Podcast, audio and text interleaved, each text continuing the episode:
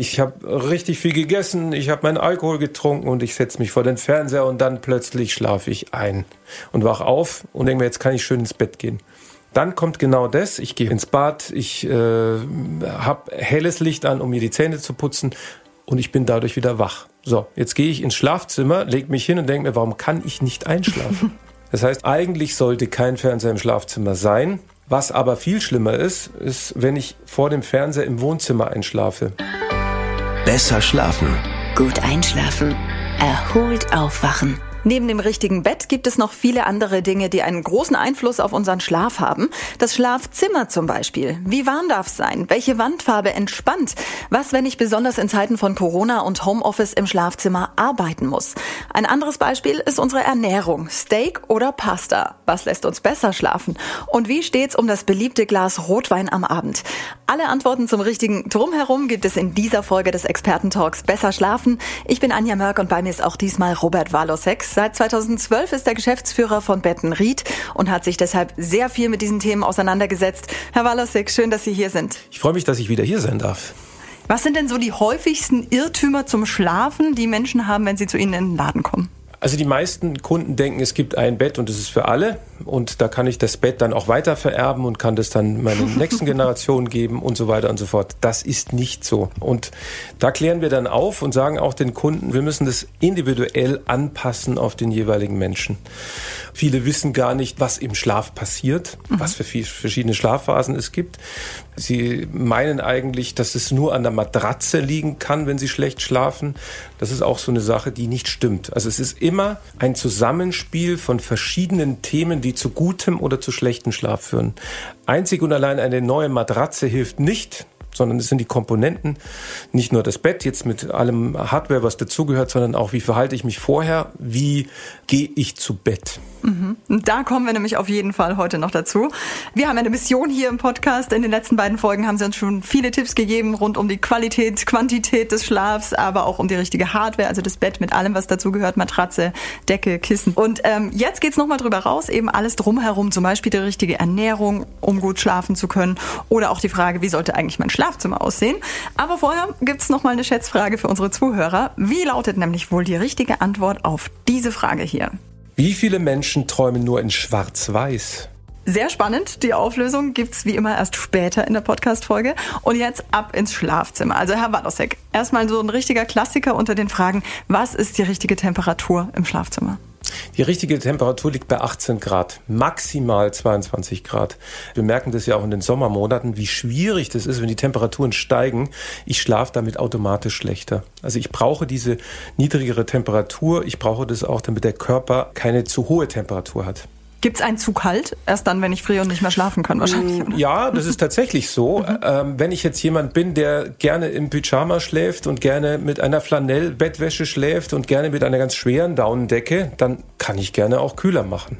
Mhm. Also zu kühl gibt es eigentlich nicht. Ich würde immer dazu raten, die Heizung im Schlafzimmer auszustellen, mhm. komplett auszustellen. Ich kenne verschiedene Personen, die schlafen gern mit Heizung, aber ich habe danach auch einen dicken Kopf. Mhm und ich fühle mich schwer und sie merken dann auch, dass die Hände irgendwie dicker werden und alles fühlt sich nicht so entspannt an. Entspannt ist wirklich 18 Grad. Eher frisch.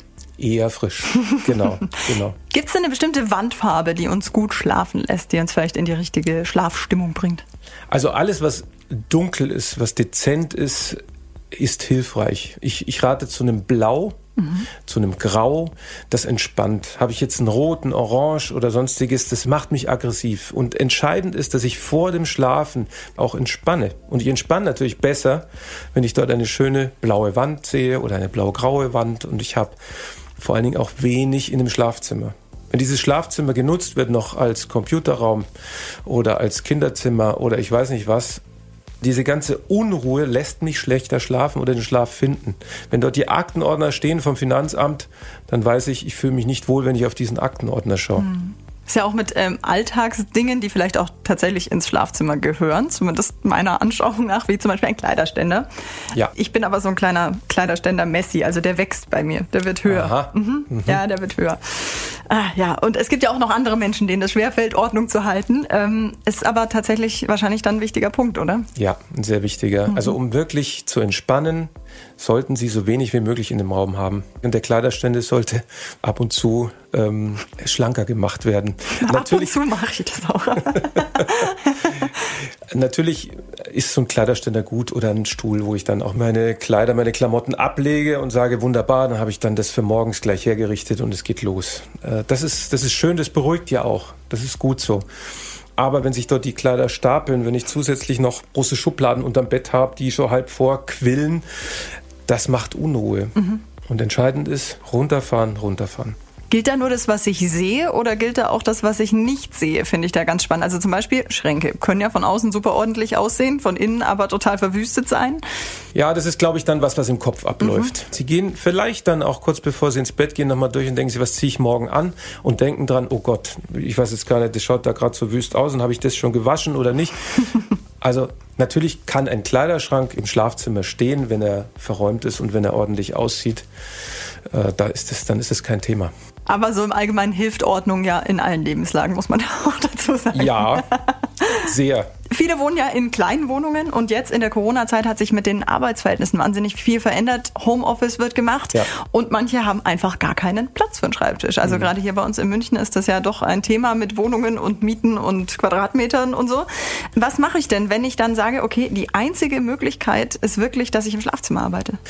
Äh, natürlich ist es so, gerade jetzt in der Phase, dass so ein Schlafzimmer auch mal umfunktioniert wird und dass dort auch ein Schreibtisch steht. Aber wenn dort ein Schreibtisch steht und das Laptop steht und dieses Laptop dann geschlossen ist, und ausgesteckt ist und meine Unterlagen verräumt sind, dann habe ich nicht dieses Gefühl, oh Gott, die Arbeit wartet noch. Mhm. Wenn aber der Schreibtisch jetzt komplett voll ist und ich habe meine ganzen Unterlagen drauf und ich weiß, dass der Chef morgen früh um sieben anruft, dann schlafe ich nicht gut, mhm. sondern ich nehme immer dieses Thema mit, weil ich sehe es. Deswegen, ich würde immer dazu tendieren, lieber im Wohnzimmer nochmal einen Schreibtisch aufzubauen wie im Schlafzimmer, wenn es mhm. irgendwie geht. Bei manchen wird es wirklich nicht möglich sein, da ja. dann einfach Ordnung halten. Ordnung halten, mhm. dann ist es auch völlig in Ordnung. Smartphone ist auch so ein Riesenthema in unserer heutigen Zeit. Also wir wissen ja auch alle, dass das jetzt nicht gerade eine Einschlafhilfe ist. Aber dann fällt es doch wieder schwer, es wegzulegen. Also wir haben uns mal umgehört, was denn die Menschen so tun vorm Einschlafen. Also vorm Schlafengehen gehe ich mich bettfertig machen und schaue noch ein bisschen auf dem Handy rum. Ein bisschen lesen oder ein Hörspiel hören, um müde zu werden. Ich versuche zu lesen tatsächlich. Das klappt nicht jeden Abend. Ich schaue immer noch fern und wenn der dann aus ist, meistens gucke ich dann nochmal schnell aufs Handy, vielleicht nochmal schauen, was ist da so los gewesen. Ich bin am Handy und guckt durch Instagram. Schande über mein Haupt.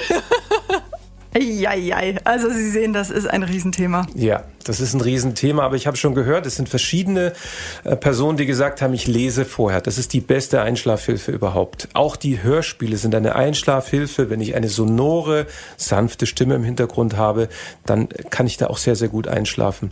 Beim Fernseher, das ist so eine Sache, eigentlich sollte kein Fernseher im Schlafzimmer sein. Was aber viel schlimmer ist, ist, wenn ich vor dem Fernseher im Wohnzimmer einschlafe. Mhm. Das heißt, ich äh, habe jetzt einen äh, anstrengenden Tag gehabt, ich habe richtig viel gegessen, ich habe meinen Alkohol getrunken und ich setze mich vor den Fernseher und dann plötzlich schlafe ich ein und wach auf und denke mir, jetzt kann ich schön ins Bett gehen. Dann kommt genau das. Ich gehe ins Bad, ich äh, habe helles Licht an, um mir die Zähne zu putzen und ich bin dadurch wieder wach. So, jetzt gehe ich ins Schlafzimmer, lege mich hin und denke mir, warum kann ich nicht einschlafen? also Problem. Deswegen entscheidend ist, dass man vorher nichts mehr macht. Wenn jetzt der Fernseher im Schlafzimmer hängen würde, dann sollte man sich was ganz Entspanntes raussuchen. Ein, weiß ich nicht, Liebesfilm oder sonstiges, was einen nicht hochbringt, wie ein äh, Horrorfilm oder eine Serie, die eben nicht enden will. Das Entscheidende ist immer runterkommen.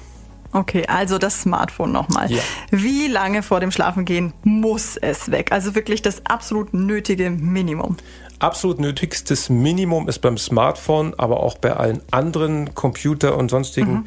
30 Minuten vorher. 30 Minuten vorher sollte das Ding aus sein. Kein Instagram-Account, kein E-Mail-Check, nichts. Wirklich sich darauf konzentrieren, um zu sagen, so, ich mache mich bettfertig.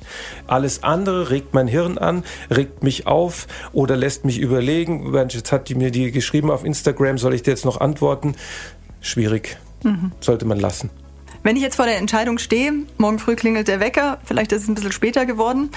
Entweder ich gehe jetzt sofort ins Bett oder versuche zu schlafen und habe aber gerade noch mein Handy in der Hand gehabt. Oder ich hänge noch mal eine halbe Stunde dran, bleib einfach noch mal wach und mache genau das Programm, was Sie gerade gesagt haben. Wie entscheide ich mich dann? Ich würde mich dafür entscheiden, eine halbe Stunde noch dran zu hängen und wirklich auch zu entspannen und runterzukommen. Und Sie werden dann Ihre Phasen haben, Sie werden Ihre Tiefschlafphase haben, Sie werden sich wohlfühlen am nächsten Tag. Das ist besser, wie jetzt hier schnell, schnell zu sagen, oh, jetzt muss ich schlafen. Das funktioniert in den seltensten Fällen. Je jünger ich bin, desto einfacher ist es. Je älter ich werde, desto schwieriger ist es, in den Schlaf zu finden und auch wirklich durchzuschlafen. Mhm. Jetzt haben ja die ähm, neuen Geräte oft schon so eine Funktion verbaut, die sich Nightshift zum Beispiel nennt. Also, ja. dass der Blauanteil rausgefiltert ja. wird, dass der Inhalt gelber angezeigt mhm. wird, um da auch uns müder zu machen, weil das blaue Licht uns wach hält. Bringt das was? Und wenn ja, wie lange vorm Schlafen gehen sollte ich das dann anhaben? Es bringt in jedem Fall was. Es kann ja auch sein, dass ich das Handy als Wecker nutze und dass ich dann in der Nacht mal schauen möchte, ich bin wieder wach geworden, wie viel Uhr ist es eigentlich? Und mhm. das hilft in jedem Fall, dass ich nicht zu so schnell wach werde. Deswegen unbedingt auf diesen Gelbmodus schalten. Würde ich in jedem Fall machen. Und vorher natürlich bestmöglich nicht darauf schauen aufs Handy und Weckerstellen ausmachen. Aber wenn ich jetzt abends zum Beispiel mir sage, ich setze mir immer einen Timer, um 20 Uhr wird mein Handy gelb, ja. geht in den Nightshift-Modus ja. und dann eine halbe Stunde vorm Schlafen gehen lege ich es weg, dann bin ich auf der sicheren Seite. Perfekt. genau so ist es richtig. Das klingt doch machbar, oder? also, wir wollen mal äh, kurz von dem Schlafzimmer rüber switchen in die Küche. Vorher wollen wir aber noch kurz unsere Schätzfrage auflösen. Wir haben heute gefragt, wie viel Prozent der Menschen nur in Schwarz-Weiß träumen können. Oh mein Gott, das ist echt schwierig. Äh, ich denke, dass ähm, eigentlich jeder in Farbe träumt. Also träumen ungefähr 5% in Schwarz-Weiß. Vielleicht 10%? Boah, weiß ich nicht. 20? 50% Das war sehr unterschiedlich. Herr Wallersex, Sie dürfen auflösen. Es sind 12 Prozent, mhm. circa. Und es ist so, dass der Anteil der Schwarz-Weiß-Träumer fällt. Jetzt muss man natürlich überlegen, warum träumt man in Schwarz-Weiß. Und das liegt äh, Untersuchungen zufolge daran, dass wir früher mit Schwarz-Weiß-Fernsehen aufgewachsen sind. Echt? Und dieses Schwarz-Weiß-Fernsehen uns als Kinder geprägt hat. Und Schwarz-Weiß-Zeitung und Schwarz-Weiß. Mhm. Deswegen, wir haben vor dieser Zeit des Fernsehens eigentlich immer farbig geträumt.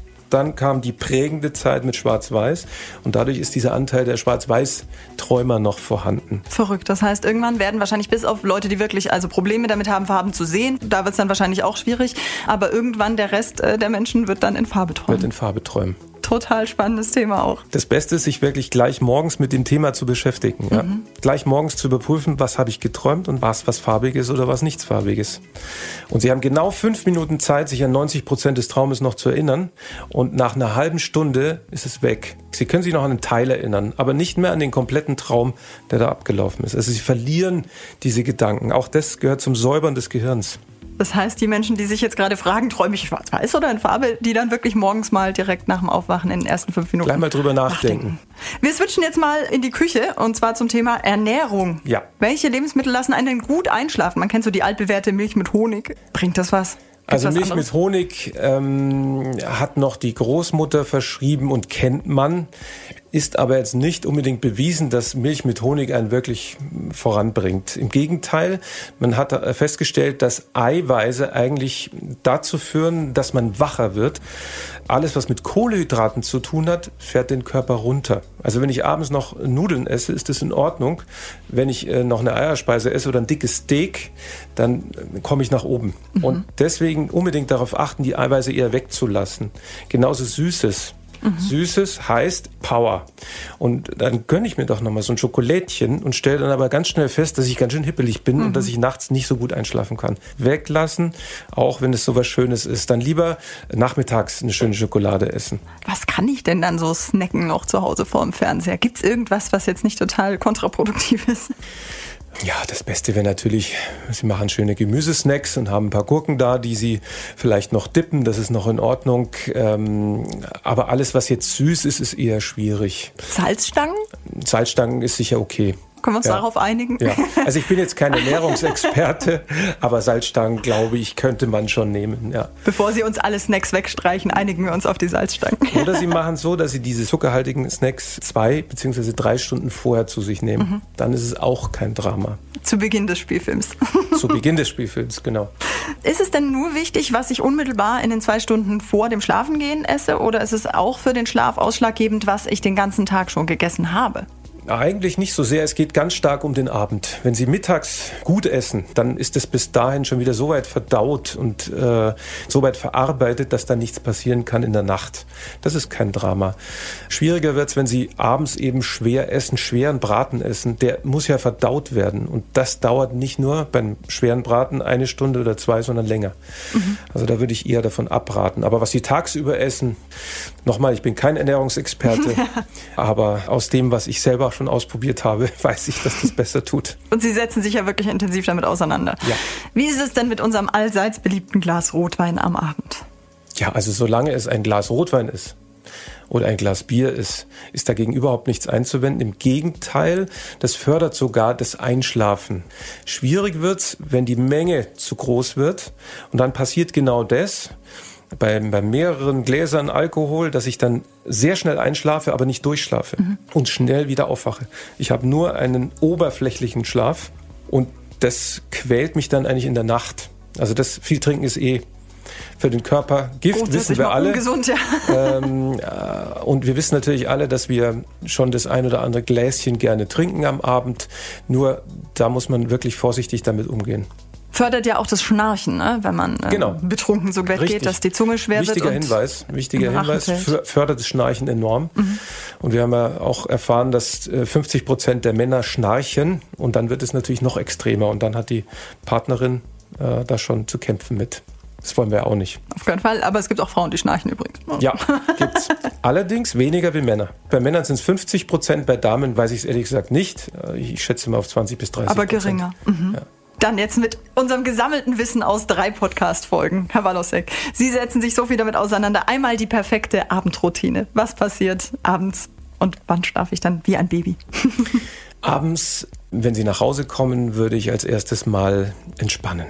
Und ich würde mir sagen, jetzt mache ich mir erstmal ein gutes Essen. Es wird noch ein Gläschen Wein getrunken. Ähm, man geht noch mal ums Karree. Ich würde wirklich dazu raten, noch mal sich zu bewegen. Wenn Sie tagsüber sich viel bewegt haben, dann müssen Sie das nicht machen. Und dann würde ich mich nicht vor den Fernseher setzen, bis ich einschlafe, sondern ich würde mein Ritual beginnen. 30 Minuten bevor ich einschlafe, würde ich meinen normalen Badrhythmus machen. Ich würde ins, ins Badezimmer gehen, mir die Zähne in Ruhe putzen und dann würde ich mich ins Bett legen. Es ist schön kühl. Ich habe wenig in meinem Schlafzimmer stehen und dann lese ich ein Buch. Oder ich höre ein ganz sonores, wunderbares Hörspiel, das ich dann vielleicht gar nicht mehr höre, weil ich dann schon schlafe. Und dann wache ich am nächsten Tag auf und fühle mich gut. Können wir, glaube ich, alle mal brauchen. So eine schöne Mütze Schlaf. Ja, Super, dann schneiden wir uns davon mal eine große Scheibe ab. Vielen, vielen Dank, Herr Walosek, für diese ganzen wertvollen Tipps. Dankeschön. sehr gerne. Besser schlafen. Gut einschlafen. Erholt aufwachen.